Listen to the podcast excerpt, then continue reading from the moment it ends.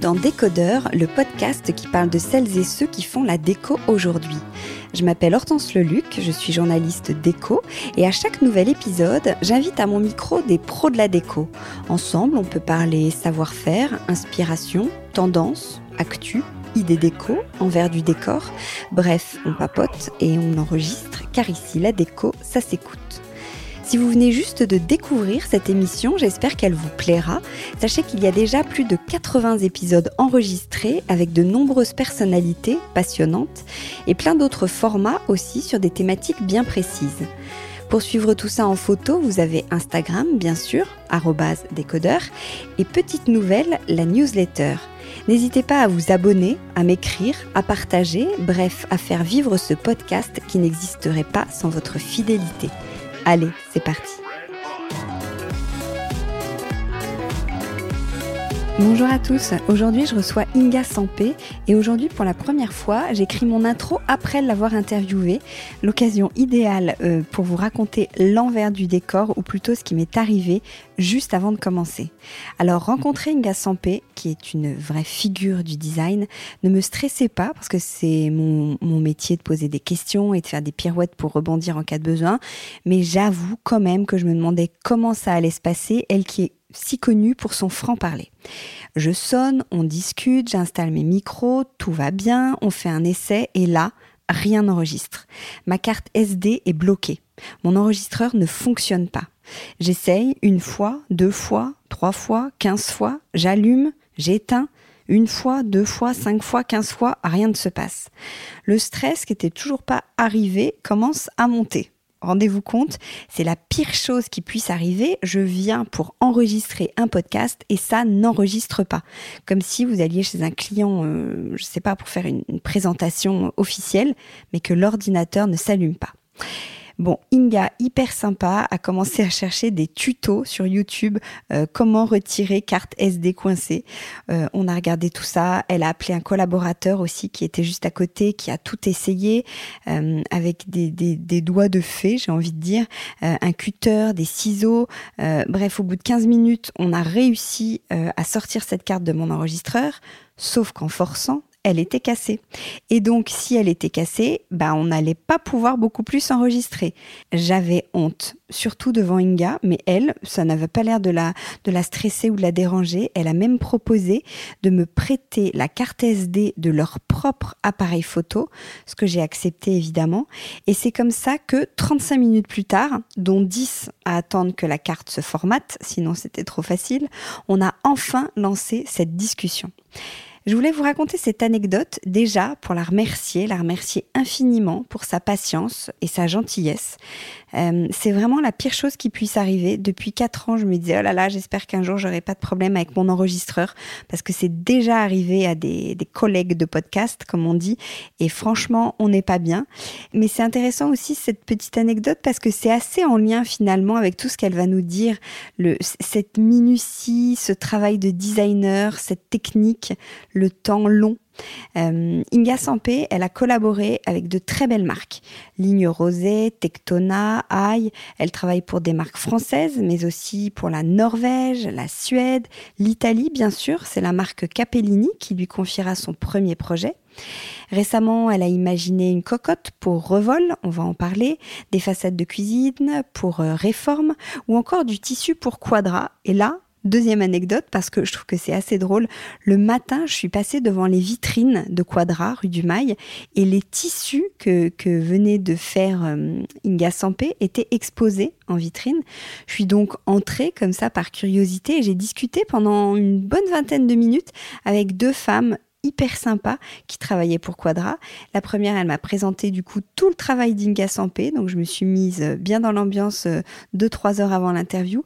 Et la seconde, elle écoutait des codeurs. C'est drôle quand même. Bon voilà, parenthèse refermée, parenthèse de la parenthèse refermée. J'ai beaucoup trop parlé, je vous laisse avec Inga Sampé. Bonne écoute. Bonjour Inga. Bonjour Hortense. Bonsoir même. Designer, c'est un mot qui va revenir souvent est-ce qu'on dit designer ou designeuse pour vous? Bon, j'ai commencé, j'étais designer. Euh, puis en plus, c'est pas comme si c'était très masculin comme mot. C'est un peu. Euh, Parce qu'on dit designeuse de plus en plus. Oui, on dit designeuse, oui. Je m'en fiche un peu. En fait. Enfin, je m'en fiche pas du tout pour les autres métiers, mais dans celui-là, je trouve que c'est c'est pas si important parce que c'est un mot étranger. Ouais. C'est pas la même définition, la différence entre un mot euh, français qu'on va refuser de féminiser alors qu'il est parfaitement féminisable. Design, c'est un mot un peu fourre-tout. Pour vous, quelle serait votre définition du design? Alors, ma définition du design, déjà, c'est euh, moi ce qui m'intéresse, c'est le design industriel, le design de série et le design d'objets. Parce que maintenant, les designers aussi, c'est c'est maintenant, on croit que c'est ceux qui font la mode. Avant, c'était un peu plus simple. Donc, euh, designer de série, donc designer industriel, c'est-à-dire c'est la conception d'objets qui allie euh, et fonction et capacité de production industrielle et éventuellement, euh, et c'est souhaitable aussi, euh, une certaine esthétique. Euh, Et c'est quoi pour vous être designer en 2023 Le sens de ma question, c'est est-ce que vous trouvez que le métier a changé, a évolué depuis vos débuts? Quel regard vous avez sur le monde du design aujourd'hui? Je trouve pas que c'est tellement évolué parce que, en fait, bon, d'abord, je suis une très mauvaise analyste, alors peut-être que ça a évolué, mais parce que justement, on est très différent de la mode. Les rythmes de production entre un croquis et, la mise sur le marché d'un objet, il se passe en général euh, entre 3 et 5 ans, et c'est de plus en plus 5 ans. Donc, euh, ça change pas tant que ça. Euh, ce qui peut changer un peu, c'est que malheureusement, beaucoup de petites entreprises euh, en Italie disparaissent ou alors euh, sont rachetées par des gros groupes et on se retrouve à une espèce d'ambiance euh, dans le style euh, grosse boîte où il n'y a plus vraiment de contact direct ou, ou grosse boîte qui sera reprise par une boîte de luxe et là on sait que c'est fichu. Et par contre, ce qui a changé pour moi, c'est que j'ai de plus en plus d'entreprises françaises avec lesquelles j'ai la chance de travailler. Parce que jusqu'à présent, vous prenez tous les designers euh, de ma génération connue, on a tous commencé en Italie et on a tous travaillé que dans des, quasiment que dans des pays étrangers. Et comment vous l'expliquez qu'on fasse plus appel à vous? Euh, bah, parce que la culture au sujet du design évolue un peu en France. C'est-à-dire, on parle d'une culture totalement inexistante à une culture qui, euh, qui commence à être à imprégner un petit peu euh, à la, la culture. Mais quelle culture? Euh, le, le sa- savoir ce que c'est que le design, savoir que le design c'est pas de la déco, savoir que le design euh, de- donc euh, industriel c'est euh, ce n'est pas euh, faire euh, des soirées événementielles avec un joli décor, ça a rien à voir. C'est pas de l'archi intérieur, c'est pas de la décoration. Et là, ça permet, euh, je pense que c'est lié au succès de beaucoup de designers français à l'étranger, de voir que des designers français font, apportent euh, des choses intéressantes à des entreprises étrangères. Et au bout de 20 ans, euh, les entreprises françaises se sont dit, ah bah, peut-être nous aussi. Là, on est dans votre studio, on dit studio, non, moi je dis pas studio, je dis, dit euh, quoi c'est mon bureau. votre bureau. Non, parce que j'aime pas quand on essaye d'imprimer une distinction sociale à son lieu de travail. Pour dire, moi, c'est pas la même chose. Non, c'est pas un bureau. Non, c'est pas une agence. C'est pas une agence. Non, non plus. C'est un studio, oui. Voilà, ça, ça m'énerve. Ou, je suis au Ou cabinet, atelier. Atelier, ça, je supporte pas. Atelier, non, c'est. euh, Comment vous abordez les, les- les projets? Là, on est, il y a votre ordinateur, il y a plein de tables, il y a plein de, de- de boîtes. Euh, comment vous vous mettez au travail concrètement? Quand vous recevez, euh, vous venez de signer un projet Qu'est-ce qui, Alors d'abord, on le signe jamais. Il faut, Ah. faut savoir comment ça se passe. On vous demande un truc, vous signez rien du tout. Et très souvent, vous n'aurez pas de contrat. Et très souvent, vous n'aurez pas d'honoraires non plus. Et vous serez payé uniquement en royalties une fois que l'objet sera mis sur le marché. Euh, pour revenir à votre question, d'abord, euh, c'est pas des boîtes qu'il y a ici, c'est surtout des maquettes. Et puis, euh, je commence toujours, quel que soit le projet, par euh, dessiner sur mon cahier. Je dessine sur des cahiers parce que comme je suis très bordélique dans le travail, il vaut mieux que les feuilles soient rattachées entre elles. Et alors, par exemple, on va prendre l'exemple de, de la, la collection Bombance là pour Revol. Imaginons, je suis Revol. J'aimerais bien que vous fassiez une cocotte pour moi. Comment, comment on travaille ensemble? Ben, faut me dire euh, pourquoi vous voulez une nouvelle cocotte alors que vous en avez déjà dans votre collection? Qu'est-ce qui, pourquoi vous avez envie de travailler avec moi pour pas que ce soit des, pour des mauvaises raisons, pas dans le style on a besoin d'apporter un petit peu de féminité, enfin ce genre de conneries? Faut pas me dire ça. Euh, faut qu'on puisse dialoguer. Euh, savoir que on va avoir des réponses techniques rapidement. Il faut me dire, euh, bah voilà, on a besoin de cocottes qui contiennent tant, tant, tant. C'est important. Euh, ben, des, paramètres d'usage auxquels je vais pas forcément penser, puisque j'utilise pas tant de cocottes que ça, ou que peut-être j'utilise pas comme d'autres le font. Et, surtout, puisque là, dans le cas de Revol, c'est de la céramique, m'expliquer les, les contraintes liées à votre technique industrielle. Ouais. Et après, vous avez carte blanche? Ah bah ça dépend. Euh, carte blanche, quand on doit dessiner une, une cocotte, c'est pas une carte blanche parce qu'on sait très bien qu'il faudra des poignées, qu'il faudra un couvercle. Donc c'est euh, déjà vous avez des, des directions, des, des, des, obligations. Et de toute façon, moi, ce que j'adore, c'est avoir les contraintes liées à l'industrialisation. Pourquoi vous adorez ça? Parce que j'adore l'idée de. Bah déjà, c'est toujours plus facile d'avoir des contraintes. Ça vous, ça vous guide au départ. C'est, euh, je pense aussi, la grande différence entre le fait d'être designer et d'être euh, artiste. Moi, je suis designer, j'adore qu'on me dise, euh, voilà, dessinez-moi des tréteaux. Voilà, ah bah c'est bien, je savais pas quoi dessiner, au moins je sais que dans quelle direction aller. Ou alors, faites-moi, on a besoin de, on, on, travaille la tôle, on a besoin de, je sais pas, je vais dire n'importe quoi, d'étagères en tôle. c'est voilà ce dont on a besoin. Qu'est-ce que, si j'en reviens à ma cocotte, qu'est-ce que vous avez apporté de plus à cette, à cette cocotte? Objectivement, j'ai rien apporté de plus. Ça reste une cocotte comme des cocottes qu'ils avaient précédemment. Euh, c'est pas, voyez, c'est pas des fonctions euh, comme euh, quand vous avez euh, un nouvel iPhone qui sort. Vous avez vraiment des fonctions objectives qui ont évolué. J'ai voulu apporter de la rondeur, de, beaucoup d'ergonomie aussi. On a fait un énorme travail sur les poignets parce que manipuler une cocotte, c'est manipuler un objet extrêmement chaud quand il sort du four. Il faut qu'on puisse se sentir en sécurité, puisque déjà, c'est lourd, et en plus, quand c'est rempli, c'est très lourd. Enfin, c'est pas de la fonte, mais c'est quand même pesant. C'est important de se sentir en sécurité quand on le prend, quand on la remet. Et donc, j'ai voulu apporter de l'ergonomie, de la rondeur, de la gaieté, que ce soit pas une, une cocotte sévère, euh, antipathique. Je voulais une cocotte. À la base, je voulais l'appeler la cocotte. Je voulais que ça s'appelle Dimanche, comme euh, nom de collection. Bien que je déteste le dimanche moi-même, mais j'ai pensé aux autres. Pour euh, qui ait exprimé cette espèce de, bah, d'une espèce de rondeur, de bien-être, d'un truc qui cuit pendant longtemps et qu'on va euh, manger lors d'un dimanche un peu froid et qui va être un peu réconfortant, même si ça peut être mauvais. Et combien de temps il faut, par exemple, pour un produit comme ça? Combien de temps vous avez travaillé? Alors, on a commencé à travailler avant le Covid.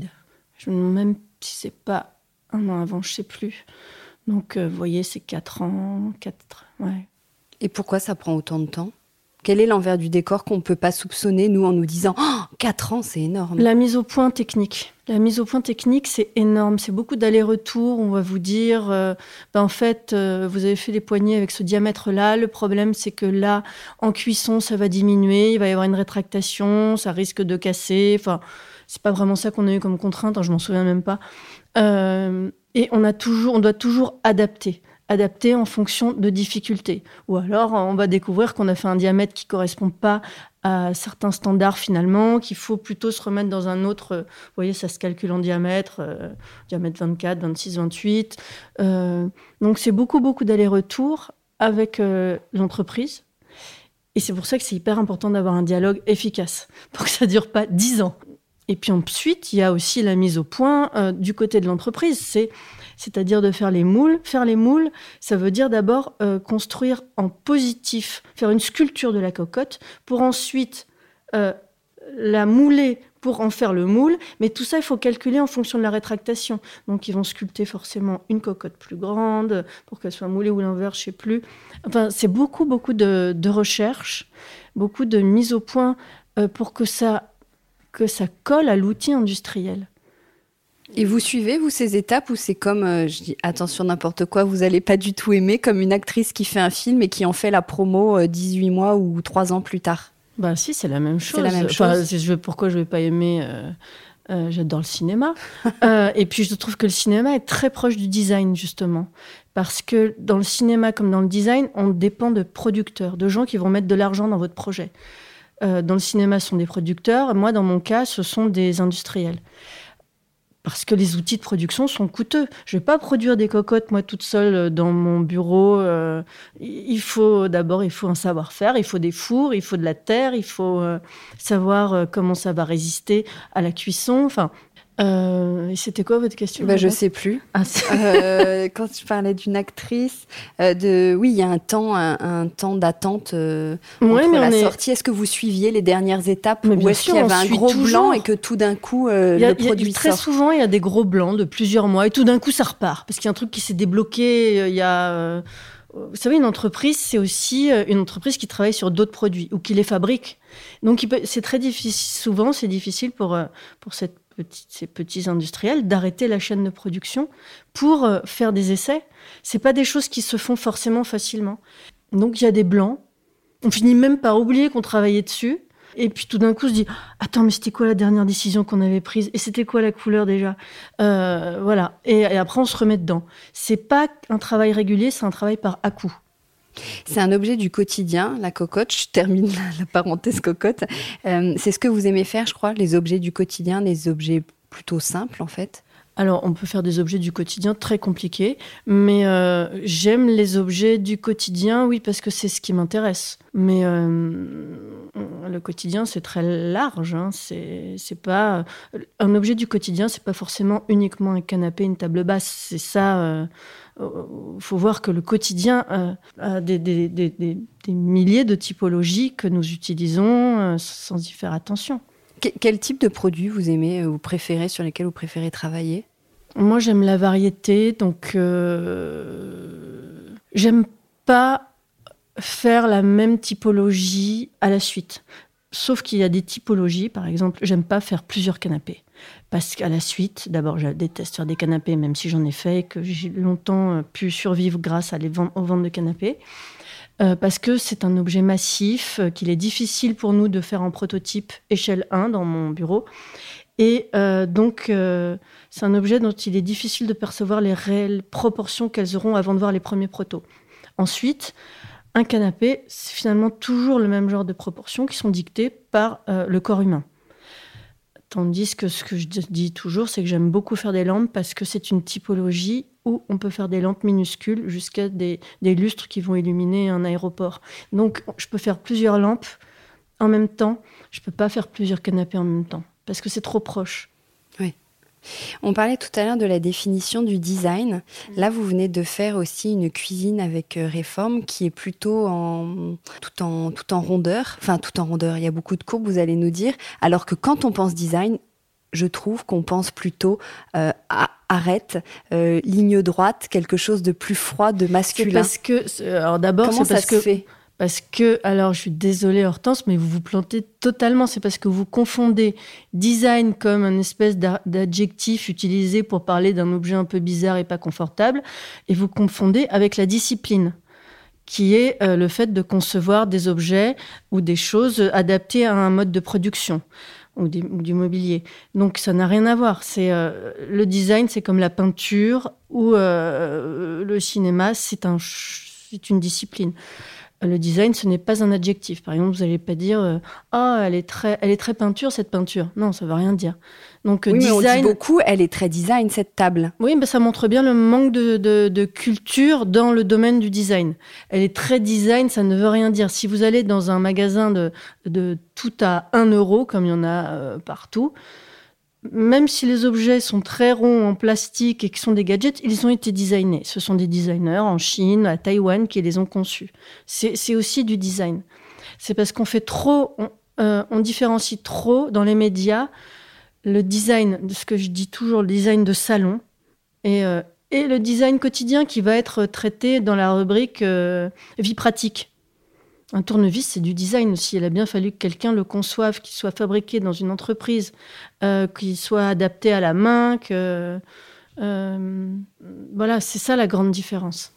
Alors cette cuisine, justement, un peu mhm. comme la cocotte, on en revient encore à notre cocotte, il y a beaucoup de rondeurs. Comment vous l'avez imaginé euh, ben, En fait, c'est pas vraiment une cuisine, ce sont des, façades, de, cuisine, qui s'adaptent sur tous les standards vendus par les grands magasins qui vendent des cuisines.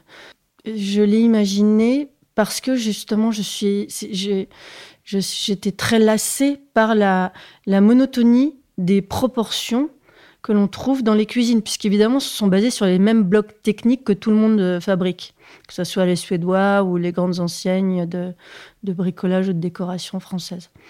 Et je voulais que par cette façade, on puisse exprimer, enfin, percevoir, même si c'est faux, d'autres volumes pour qu'on arrête de s'emmerder dès qu'on va chez les gens. Ils ont tous les mêmes cuisines, les mêmes, euh, les mêmes, euh, les mêmes systèmes, donc les mêmes proportions. Et donc j'ai voulu pour ça, euh, on a travaillé énormément, très longtemps dessus. Ça, c'est un projet qui date d'il y a six ans. enfin, j'ai cherché pendant très longtemps, donc c'est aussi de ma faute. et je voulais, l'élément qui va exprimer le plus une différence dans, dans une cuisine, ça va être la poignée. Et donc, j'ai travaillé énormément sur la poignée, de manière à ce que ça soit une poignée qui modifie la perception qu'on a de la cuisine et en même temps que ce soit une poignée hyper pratique. Donc, c'est une, c'est une poignée qui est totalement verticale, avec une prise en main très arrondie et qui donne un élan un peu à la cuisine. Parce qu'en fait, euh, une cuisine, ce sont des blocs plutôt bas du cul, en fin de compte, si on devait les comparer à, des gens qu'on connaît. Et je voulais lui apporter un peu de hauteur et de légèreté avec une poignée. Euh, vraiment verticale et, placée au milieu des blocs. Euh, voilà. Et j'ai voulu aussi que le plan, le plan de travail ait des bords arrondis, parce que j'en ai assez qu'on soit entouré que de cubes et d'angles droits euh, dans les cuisines, dans les dressings, dans les meubles de salle de bain.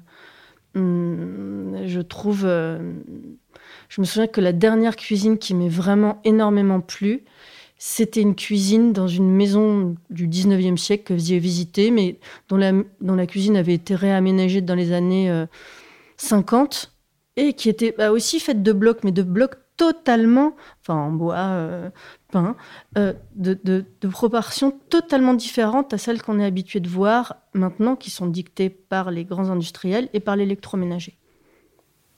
Vous travaillez, là, on vient de parler de plusieurs marques et vous sortez des produits avec plein de marques. C'est vous qui proposez des projets, on vous passe commande.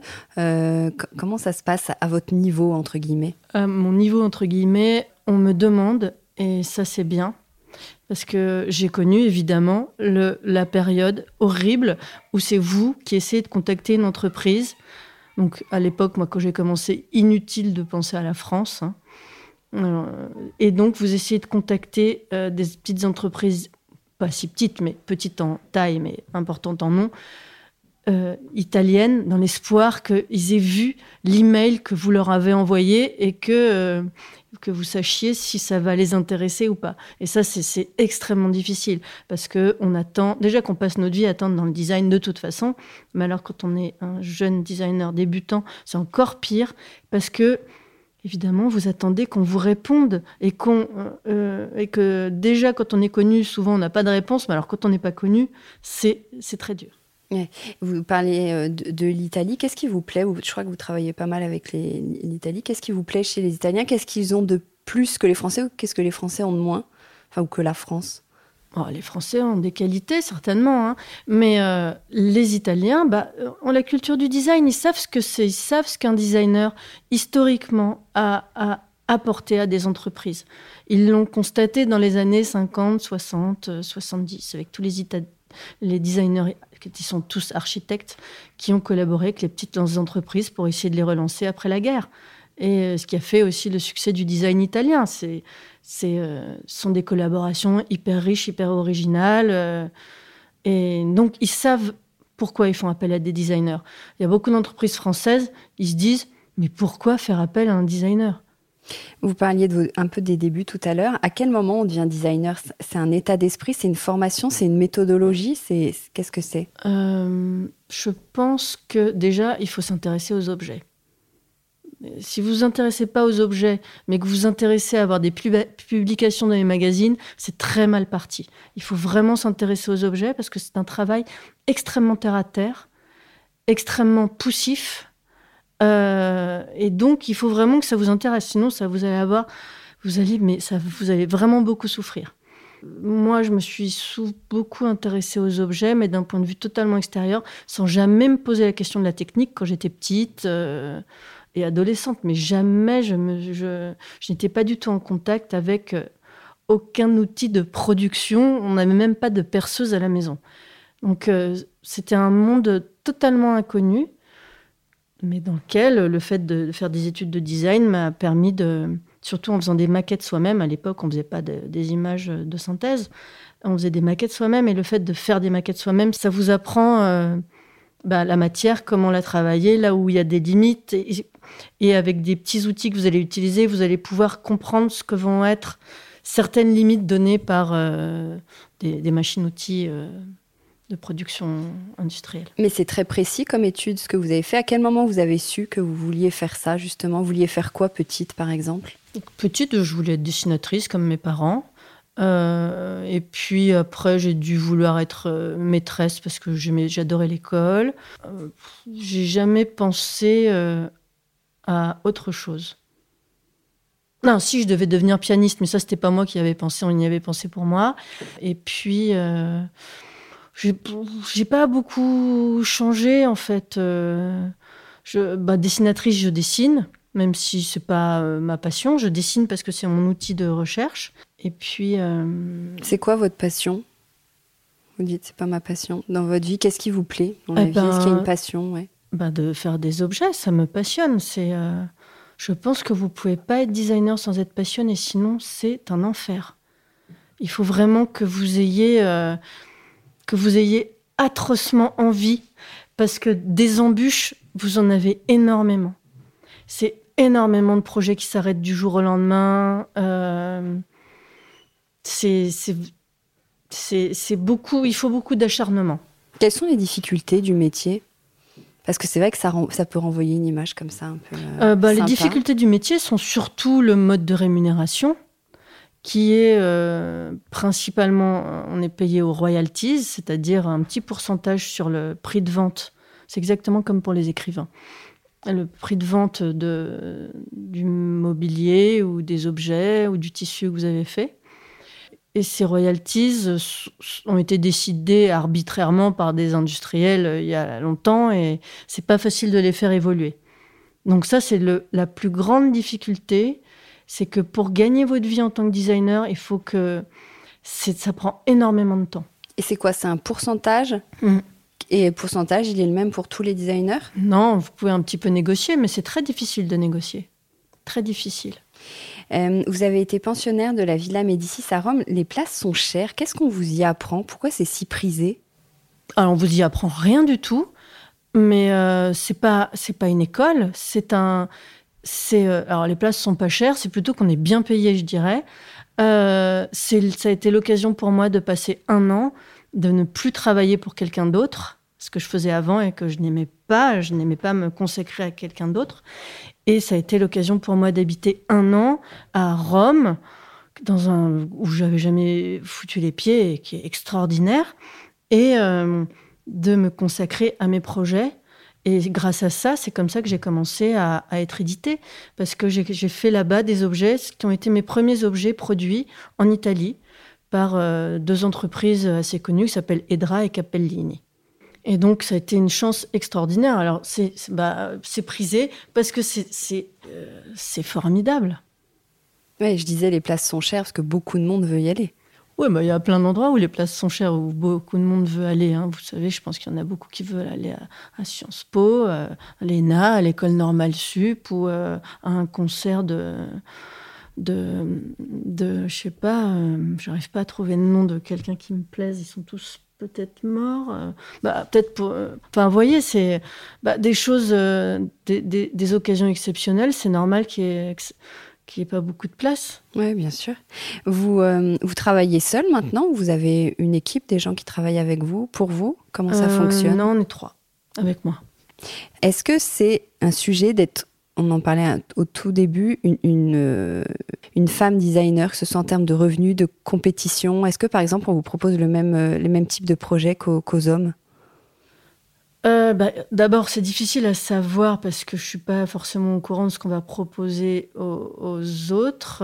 Mais est-ce que vous vous retrouvez en compétition, par exemple, avec des... Vous, vous savez pas contre qui vous êtes? Enfin, contre, entre guillemets? Non, je participe pas à des concours.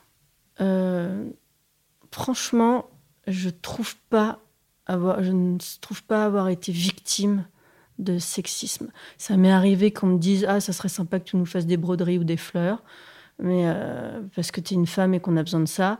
Mais c'est tout. Après, ayant été élevée par un père très misogyne, j'ai énormément de répondants. Et c'est, je suis très entraînée. Donc, je pense que je sais me défendre. Et je sais, je sais prouver ce que je veux faire et ce qui, ce qui m'intéresse. Et qu'est-ce qui, quels sont là vos futurs projets, des choses qui vous... Alors, je suis toujours très mauvaise pour répondre à mes futurs projets puisque je les oublie toujours. Ah si, voilà. Euh, alors, euh, je vais avoir une, une, exposition euh, personnelle au musée de la Triennale à Milan, qui est le musée du design. Qui, ça va commencer en avril 2024, pendant six mois. Donc ça, c'est une grande, grande chance. Et c'est une vraie reconnaissance aussi vous qui aimez l'Italie et qui avez un peu, qui vous disiez tout à l'heure, vous avez commencé un peu grâce à eux. Bah, de toute façon, euh, oui, bien sûr, c'est une vraie reconnaissance. C'est, euh, moi, je suis très contente. Enfin, c'est pas du tout fait, hein, euh, mais oui, je suis très contente. En parallèle, cette exposition va commencer au moment du salon du meuble, pendant lequel on va aussi présenter une collection de tapis avec une entreprise de Barcelone, Nani Marquina, qui font des tapis de très très belle qualité et qui sont des gens euh, ben, aussi très sympathiques originaux et vraiment qui, qui travaillent euh, avec une volonté de, de faire des, des choses aussi durables et de. Enfin, c'est pas du gadget, quoi. Vous parliez tout à l'heure, euh, vous avez dit que vous étiez dans une famille de dessinateurs. Votre père, c'était Sampé et votre mère, je crois qu'elle était illustratrice. Alors, elle vous embrasse, elle est encore vivante, elle habite juste à côté. Ah, c'est vrai, pardon. Ah, je vous jure. Hein. Ah, désolé. La honte. Alors, euh, et, votre, euh, vous avez remis au goût du jour des, éditions de votre papa. Vous voulez nous dire un mot là-dessus? Alors, je n'ai pas remis au goût du jour. J'ai voulu euh, faire rééditer un livre de mon père qui était épuisé depuis 1975, qui avait été publié en 1968 et qui avait été publié dans un très petit format. Et j'ai pensé que que ce serait vraiment une bonne idée, ce serait comme quasiment un livre posthume, de le faire rééditer, donc dans un format album, un format agrandi, en partant des, des originaux qui restent encore, en faisant scanner ces originaux pour euh, euh, retrouver la finesse de son trait. Et surtout, c'est un album euh, qui s'appelle donc Information-Consommation, qui, est une critique de la société, du critique de la société de consommation, euh, de la communication aussi, de la politique, et, mais de manière très euh, légère et drôle. Et voilà, je, je, suis euh, très contente d'avoir fait ça. Qu'est-ce que vous pensez, vous, de la société de consommation? Parce que vous, en faisant des objets, vous nous incitez un peu à les pas forcément à les acheter d'ailleurs. Oh non, moi je ne pousse jamais personne à l'achat. Et d'ailleurs, j'aime pas du tout qu'on me fasse de cadeaux. Euh, eh bien, j'étais sûre qu'on allait me poser ce genre de questions. Mais vous savez, moi je sors à peu près euh, peut-être quatre objets par an. Euh, je travaille avec des petites entreprises. Ce sont des objets extrêmement qualitatifs dans leur fabrication, je ne parle pas de mon travail, hein. donc des objets qui sont euh, durables dans leur fabrication, euh, c'est pas la consommation à outrance. Au contraire, c'est plutôt euh, notre travail est d'une grande lenteur. Je fais pas de la mode, euh, vous voyez, je dessine pas six collections par an pour un industriel qui avec avec 40 vêtements c'est euh, je dois faire euh, peut-être une lampe par an. Euh, là, je fais une collection de tissus. Bon, c'est quand même une toute petite production hein, que la mienne. Et vous voudriez pas parfois que ça aille plus vite? Que ça aille plus vite, oui. Mais surtout, pour moi, j'aimerais bien que ça aille plus vite, que je trouve plus facilement des idées. Je suis très très lente aussi. Donc ça rajoute à la lenteur. Et quel est votre procédé justement créatif dans je, J'en ai pas. Pourquoi c'est lent? Euh, parce que je suis lente, je pense. Euh, parce que euh, parce que concevoir un objet, c'est penser tout ensemble aussi. C'est et l'usage et la forme et la production. Donc vous, enfin, moi je suis lente. Vos idées, elles vous viennent comment? En dessinant. Je, moi, j'adore les gens qui disent Ah, bah tout d'un coup, je me baladais, j'ai une idée. Moi, ça m'est jamais arrivé. Enfin, pas dans le design. Et moi, je suis ah non, je suis pas efficace. Est-ce que vous êtes entouré d'objets chez vous? À quoi ça ressemble? Décodeur, à la base, c'est un podcast un peu déco. Est-ce que vous êtes entouré d'objets? Euh, Non, j'ai pas beaucoup d'objets, mais j'aime beaucoup les objets. Mais j'adore les voir. Euh, moi, c'est. euh, j'aime- euh, J'allais tous les week-ends avec ma mère au puce. Ma mère, elle voulait toujours tout acheter. Dès que je disais, ah tiens, regarde, ça me disait, ah oui, on va l'acheter. Je disais, mais non, mais non. Moi, j'adore voir. Je crois que c'est le, c'est un domaine dans lequel je suis une voyeuse. J'ai pas besoin de posséder euh, forcément, mais j'adore en voir. J'adore euh, voir comment c'est chez les gens, regarder les objets, même s'ils me plaisent pas. hein, c'est pas, mais ça m'intéresse. C'est quel genre de déco chez vous? Euh, bah, J'ai de la chance que ce soit déjà extrêmement lumineux, ce qui fait une décoration déjà euh, naturelle. Et j'ai des très grandes fenêtres avec euh, une vue euh, sur une école, donc les arbres de cette école. Et puis sinon, j'ai plein plein de plantes pour me cacher de vis-à-vis. Chez moi, bah, il y a des objets que j'ai faits, bien sûr. et puis, C'est votre canapé? Alors j'ai un, un, canapé. un un euh, je- qui a été totalement défoncé par mes, mes chattes, mais euh, je préfère avoir des chattes et un canapé euh, abîmé que l'inverse. Et puis, c'est- il n'y a pas de grand règlement. hein, Vous changez souvent? Non. Non, non, non, je change pas souvent. Non, mais je suis pas, je suis pas la reine de la déco, hein, moi. Dans quelle pièce vous préférez être? Oh, j'adore. dans laquelle vous sentez mieux? Euh, je me sens bien. euh, ben, je me sens. euh, je me sens bien dans à peu près tout. Après, c'est sûr je vais pas passer énormément d'heures dans la buanderie, mais je suis contente qu'elle soit là. Euh, bah, je me sens bien dans le salon, la cuisine, je la trouve formidable.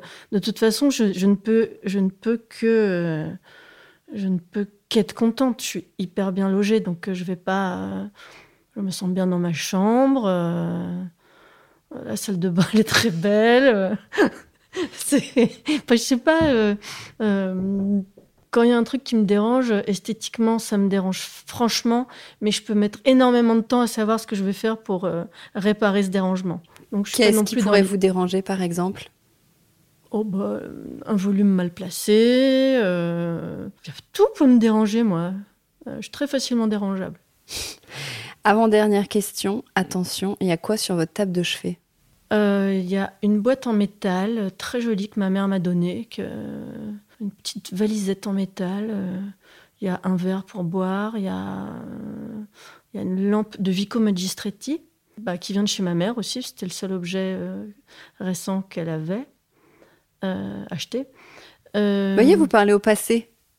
Ah non, parce qu'à l'époque, parce qu'elle l'a. Elle l'avait, c'est vrai. Oui, J'essaie de rattraper ma bourde. Oui, oui.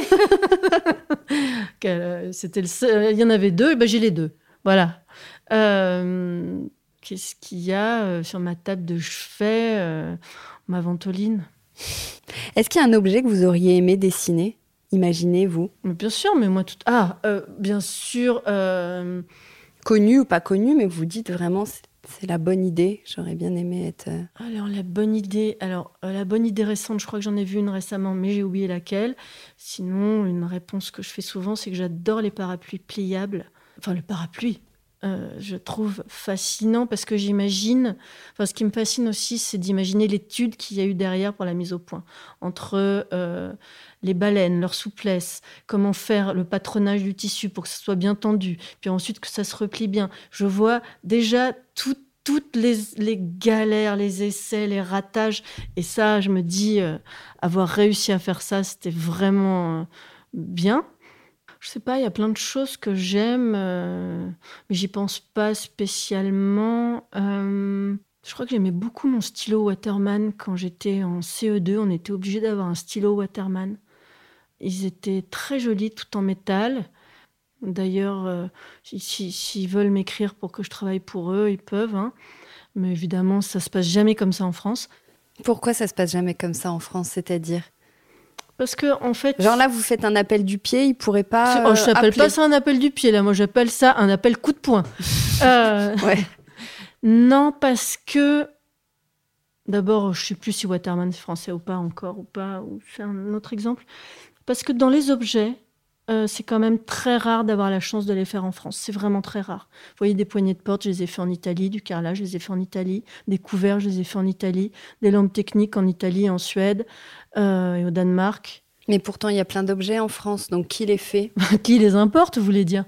Euh, C'est ça. Ben, ben, je ne peux pas faire une explication euh, liée euh, historico-économique. Je ne sais pas très bien.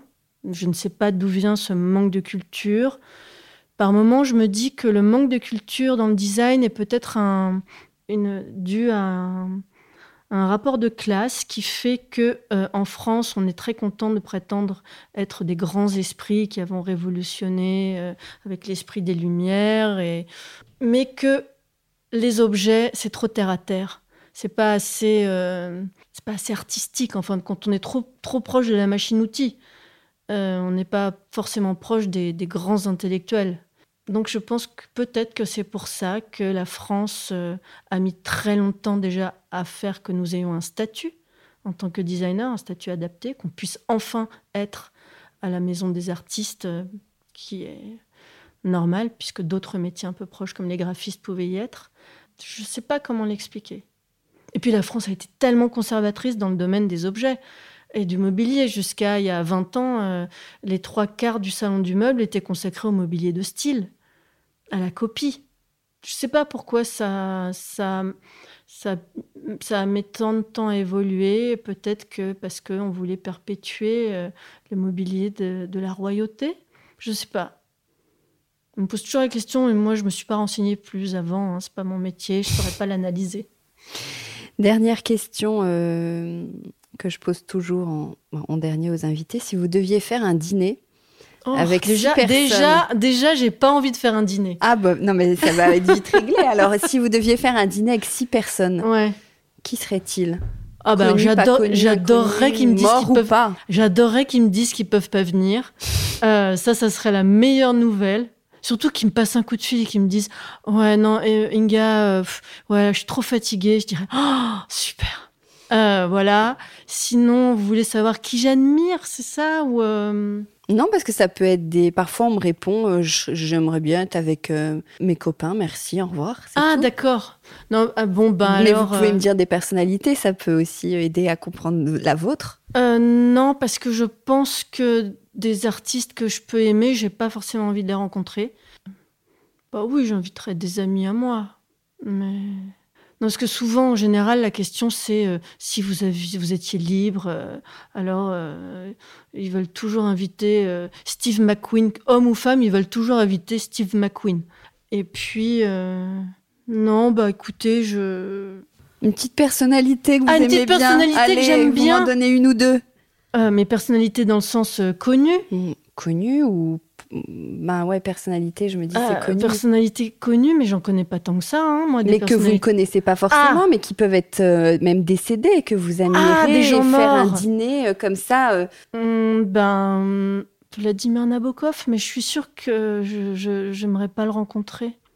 Bon, bah alors on fait un dîner avec vos amis, puis c'est tout. Euh, bon, alors des Italiens, parce qu'au moins je pourrais parler italien, ben, Marcello Mastroianni, et puis... euh, Attendez, ça va me revenir, hein, vous posez des, questions hyper difficiles. Moi, j'aime pas répondre, euh, mal répondre. J'aurais bien voulu rencontrer donc cette femme dont j'ai oublié le nom, parce que d'abord son livre est, paru de manière anonyme, qui a écrit Une femme à Berlin, qui est un témoignage de, sa vie quand elle était à Berlin, quand c'était à la fin de la guerre, pendant l'occupation russe. Elle avait l'air euh, sacrément euh, euh, intelligente et drôle, malgré le drame de qu'elle vivait. Mais je me souviens pas de son nom. On va chercher ça.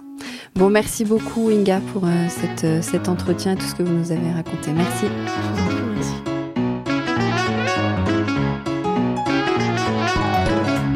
Décodeur, c'est terminé pour aujourd'hui. Merci beaucoup d'avoir écouté en entier. Si vous avez aimé cette émission, n'oubliez surtout pas de vous abonner au podcast pour ne pas rater les prochains épisodes. Bien sûr, vous pouvez aussi la partager en l'envoyant à vos proches ou en story Insta. D'ailleurs, vous pouvez me retrouver sur le compte Décodeur où je poste quasiment tous les jours. Et si jamais vous écoutez cette émission sur Apple Podcast et que vous avez 20 secondes, n'hésitez pas à laisser un commentaire. C'est juste sous la liste des épisodes. C'est comme partout, plus j'ai d'avis et d'étoiles, plus le podcast se détache et se fait connaître. Voilà, merci beaucoup et à très bientôt alors, ici ou ailleurs.